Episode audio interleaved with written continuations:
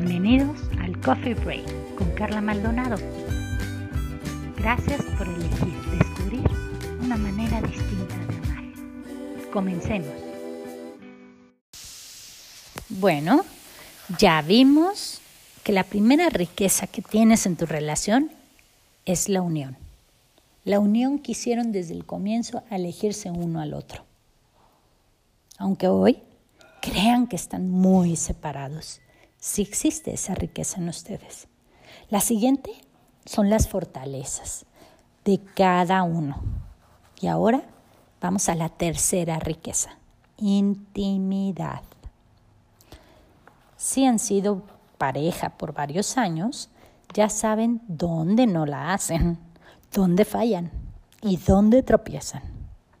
Saben lo que les gustaba y lo que pretendían lograr juntos. Pero la realidad es que ninguna pareja llega a varios años con sueños cumplidos. Con anhelos frustrados también llegan y con proyectos que no resultaron. Y eso solo lo saben ustedes dos. Eso también es intimidad. ¿Te has detenido a preguntarle a tu pareja cuáles son sus expectativas que no se cumplieron? ¿Sí? Esos sueños que tenían al inicio de su relación y que hoy no se han logrado. Tener relaciones sexuales es intimidad, pero una intimidad más profunda es compartir aquello que llevas dentro. Sí, esos anhelos del corazón de cada uno. ¿Hace cuánto se sentaron a que cada uno diga un proyecto personal? Exacto, escuchaste bien. Un proyecto personal, donde tú no tienes nada que ver ahí.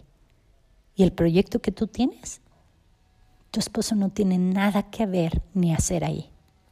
Eso también es intimidad.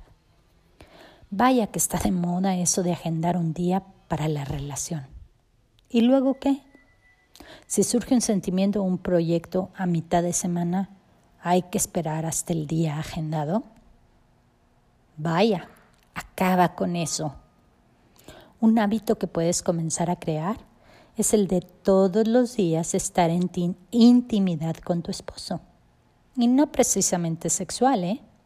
Es una intimidad más fuerte, una intimidad del corazón donde comparten sus anhelos de la semana, sus expectativas, sus logros y también lo que no lograron, sin recibir un lo hubieras hecho así.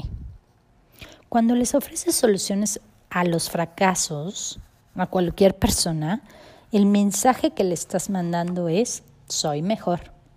Y la competencia se apodera de la relación. Cuando criticas a tu pareja, la brecha de separación se incrementa te desconectas del corazón y se pierde el respeto. Y como si fuera poco, creas vergüenza e incapacidad en quien has elegido amar.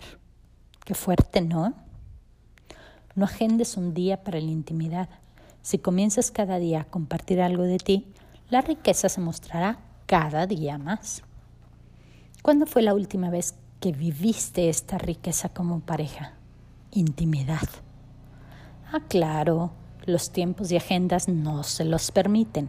Terminan su día agotados y todo lo que hicieron, y cómo no, si se han dedicado a cumplir expectativas y eso es cansadísimo, es agotador.